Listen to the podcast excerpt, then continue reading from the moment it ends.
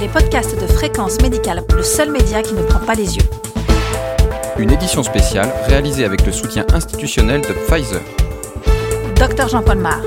Bonjour, nous sommes le mardi 12 mai. Voici le journal de la tabacologie au cours de la pandémie. Le SARS-CoV-2 est donc pour longtemps dans notre pays et notre édition audio de Fréquence Médicale en tabacologie d'aujourd'hui est consacrée à l'interview du docteur Yvan Berlin, tabacologue à l'hôpital de la Pitié-Salpêtrière à Paris.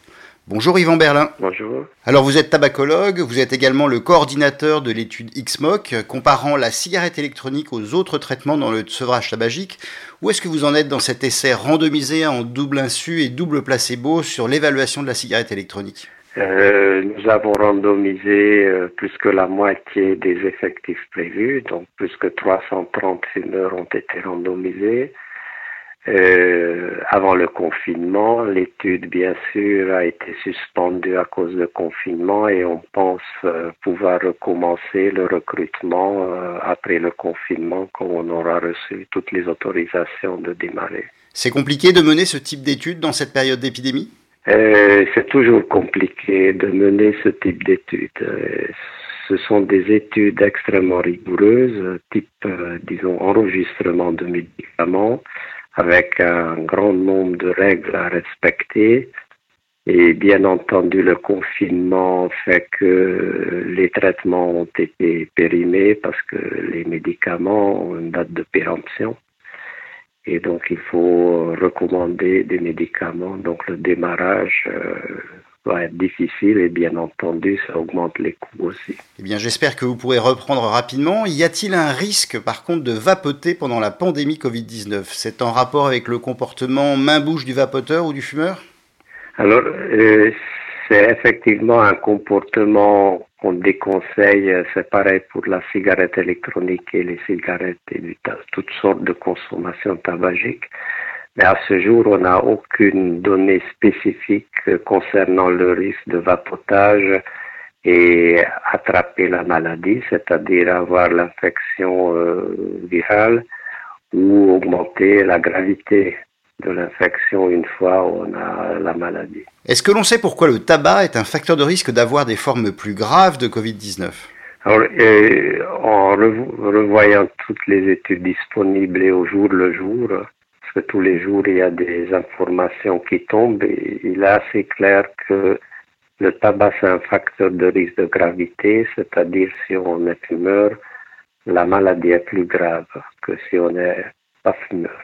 Toutefois, on ne peut pas dire à ce jour que c'est un facteur indépendant de risque de gravité. C'est probablement un risque qui passe par les euh, pulmonaires, donc les maladies pulmonaires, ou par les risques associés au tabagisme comme les troubles cardiovasculaires ou diabète. On ne peut pas dire aujourd'hui que c'est un facteur totalement indépendant, quoique certaines analyses tendent à dire que c'est un facteur indépendant de gravité, mais en tout cas, il est fortement déconseillé de ne pas fumer pendant la pandémie. On a beaucoup parlé dans les médias d'une éventuelle relation inverse entre nicotine et Covid-19. Y a-t-il des preuves que la nicotine protège contre cette maladie infectieuse?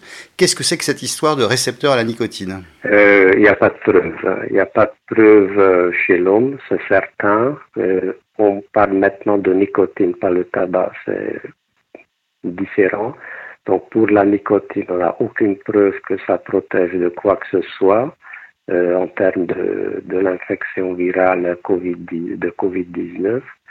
Euh, pour le tabac, il y a eu quelques études euh, non publiées sur différents sites, euh, essentiellement de France, qui, qui prétendaient qu'il peut y avoir un effet protecteur parce qu'il y a moins de fumeurs actuelle chez les personnes ayant, la maladie euh, Covid-19, mais ça, ça peut être un effet de biais de sélection, ça peut s'expliquer par plein d'autres choses, ça peut s'expliquer par l'absence de rigueur des observations, parce que c'est des études, disons, observationnelles des patients. Donc, conclure là-dessus est extrêmement dangereux. Je pense que ça, euh, ces observations devraient être étudiées plus et pas mettre sur la place publique à ce jour. c'est trop tôt.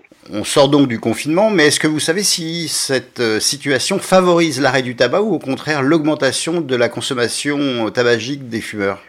Alors, euh, euh, il y aura des publications là-dessus.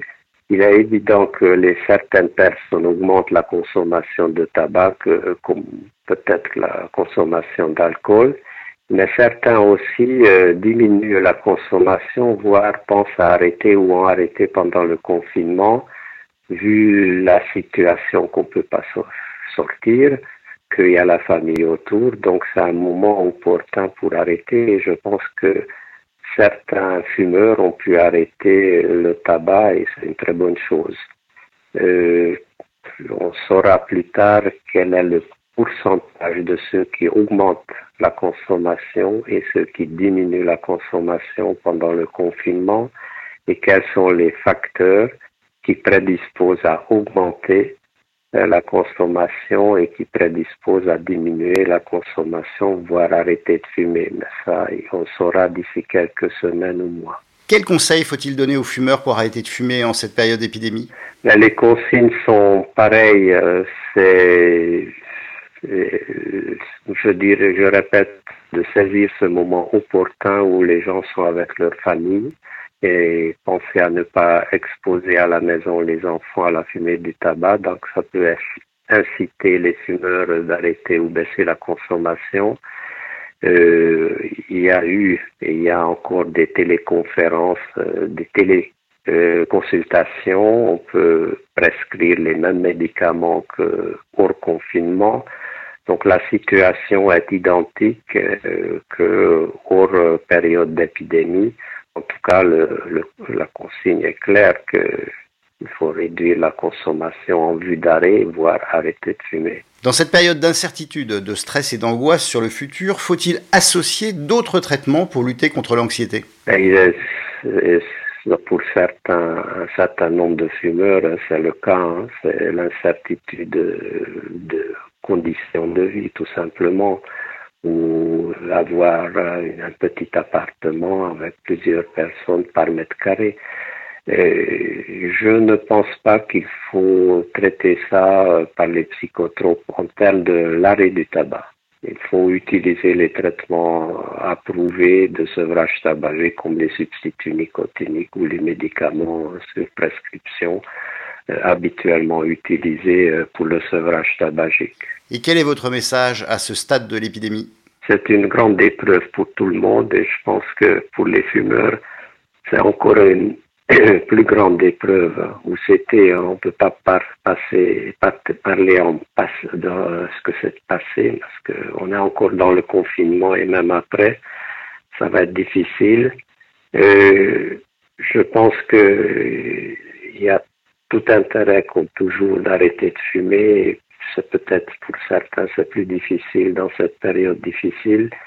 Il faut penser aussi au fait que certains épidémiologistes évoquent très sérieusement que tôt ou tard euh, l'épidémie peut revenir ou euh, certains grands épidémiologistes des maladies infectieuses disent que si c'est pas le même virus, ça sera un autre virus que, type coronavirus qui va déclencher une épidémie et c'est pas prévisible, mais c'est maintenant attendu et envisageable. Et donc, au plan tabagisme, il est très important que si, encore une fois, on a une épidémie, eh ben, il y aura de moins en moins de fumeurs pendant l'épidémie pour éviter quand même réduire les complications liées à l'infection. Merci Yvan Berlin. Merci. Cette édition audio de Fréquence médicale en tabacologie, réalisée en confinement, est terminée. Vous retrouverez toutes les informations de la Covid-19 sur le site de Fréquence médicale. On se retrouve la semaine prochaine. En attendant, portez-vous bien.